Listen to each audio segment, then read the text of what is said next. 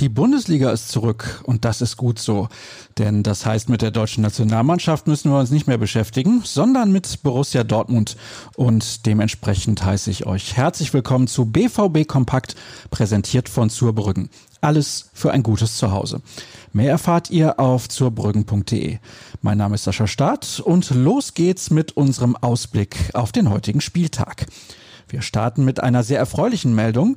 Giovanni Reyna hat seinen Vertrag frühzeitig bis Sommer 2025 verlängert. Ursprünglich lief das Arbeitsverhältnis zwischen dem Amerikaner und dem Verein bis 2022.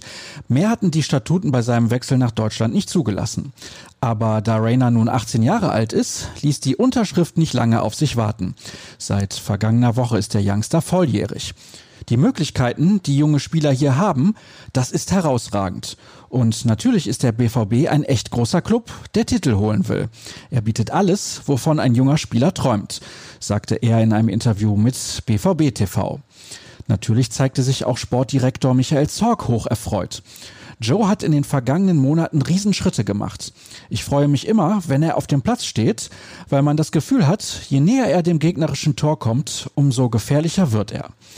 Trainer Lucien Favre war genauso begeistert. Die Vertragsverlängerung ist eine super Sache. Er ist schon jetzt ein sehr, sehr guter Spieler. Wenn er so weitermacht, wird er enorm wichtig für uns sein. Das gilt mit Sicherheit auch für Yusufa Mokoku. Der könnte am Abend in Berlin sein Debüt bei den Profis feiern. Während Favre ihm auf der Pressekonferenz am Freitag fantastisches Potenzial bescheinigte, hob Zorg ein wenig den Zeigefinger.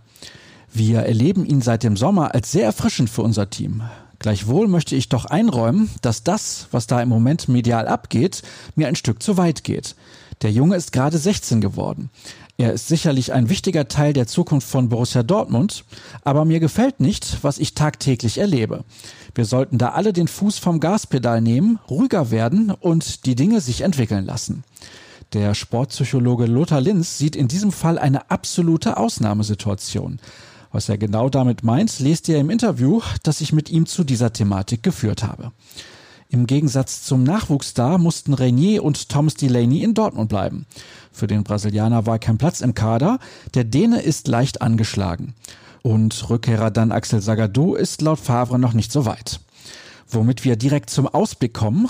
Bereits um 13 Uhr spielen die Amateure und zwar im Derby bei Schalke 04. Die zweite des BVB ist nach wie vor ungeschlagen, aber aufgrund der vielen verlegten Spiele trotzdem nur Tabellenzweiter. Wer das Duell mit dem Erzrivalen sehen möchte, der sollte auf dem YouTube-Kanal der Borussia vorbeischauen. Dort wird die Partie kostenfrei übertragen. Den Kick der Profis seht ihr ab 20.15 Uhr bei der Zone. Anpfiff der Partie bei Hertha BSC ist 15 Minuten später. Jan Platte wird zusammen mit Experte Sandro Wagner kommentieren, Alex Schlüter moderiert und Daniel Herzog stellt am Spielfeldrand die Fragen. Für uns ist im Stadion Jürgen Kors mit dabei. Durch unsere Live-Show ab 19.45 Uhr führt Sascha Klaverkamp. Fehlt nur noch der Verweis auf unsere Internetseite.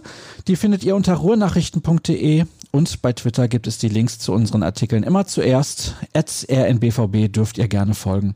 Und auch mir unter Sascha Start hoffen wir auf drei Punkte. Viel Spaß beim Spiel, egal ob vor dem Fernseher, auf dem Sofa oder im Partykeller vor der Leinwand. Wir hören uns morgen wieder. Macht's gut.